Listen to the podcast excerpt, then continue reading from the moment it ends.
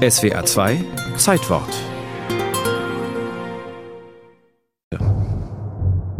Wir verließen Sydney in der Nacht des 13. August mit dem Dampfer Sovereign.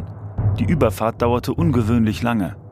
Anstatt in drei Tagen in Brisbane anzukommen, waren wir eine Woche zur See. Am 13. August 1844 bricht der deutsche Forscher und Abenteurer Ludwig Leichhardt auf zu einer Expedition ins Innere des australischen Kontinents. Sein Ziel die Entdeckung eines Landwegs zwischen dem Osten Australiens und der Nordküste. Ein verwegenes Vorhaben, das damals noch keinem Vertreter der britischen Krone gelungen ist, die den Kontinent seit einem knappen Jahrhundert für sich beansprucht. Je mehr Erfahrungen ich auf meinen Forschungsritten an die Grenzen des Unbekannten sammelte, desto stärker wuchs mein Wunsch, die ganz große, die wirkliche Forschungsreise zu unternehmen, durch die tausende Meilen Land, die auf der Karte Australiens bis heute noch als mächtiger weißer Fleck eingezeichnet sind.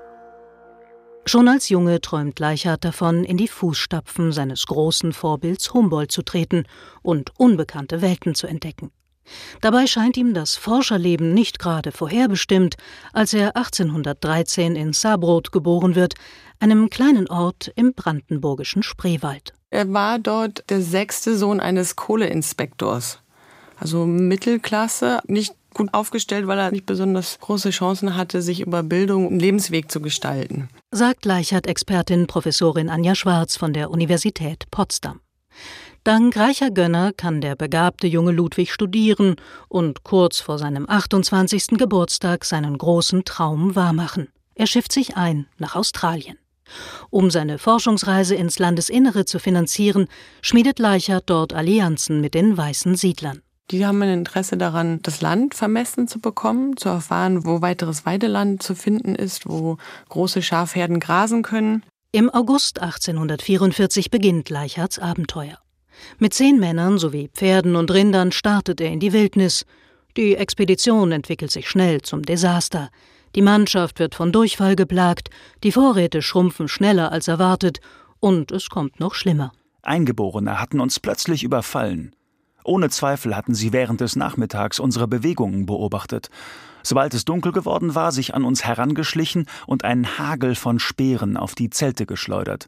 Zwei Expeditionsteilnehmer werden durch Angriffe der Aborigines schwer verwundet, ein dritter stirbt.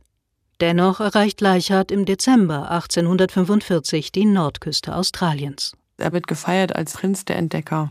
Wir kennen Plakate aus der Zeit, wo alle großen Entdecker des Kontinents dargestellt werden, das Leichhardt in der Mitte als der wichtigste von allen. Doch der Humboldt Australiens hat nicht vor, sich auf seinem Erfolg auszuruhen. In einer zweiten Expedition will er den riesigen Kontinent von Osten nach Westen durchqueren. Krankheiten führen jedoch zum Abbruch der Forschungsreise.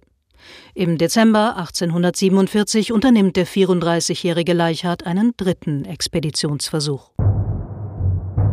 Entweder gelingt mir der Durchbruch oder über meine Forschungsreise durch Inneraustralien legt sich Schweigen. Umkehren werde ich nicht mehr. Gut möglich, dass meine Knochen für immer auf den Ebenen dieser Kolonie bleichen werden. Leicherts Vorahnung erfüllt sich. Irgendwo im Outback nimmt seine Reise im Jahr 1848 ein unglückliches Ende. Wir wissen von seiner ganzen Expedition nicht, was mit ihr passiert ist, was sich fast unglaublich anhört, wenn wir bedenken, wie viel die dabei hatten. Es werden mehrere Suchexpeditionen gestartet. Vergeblich.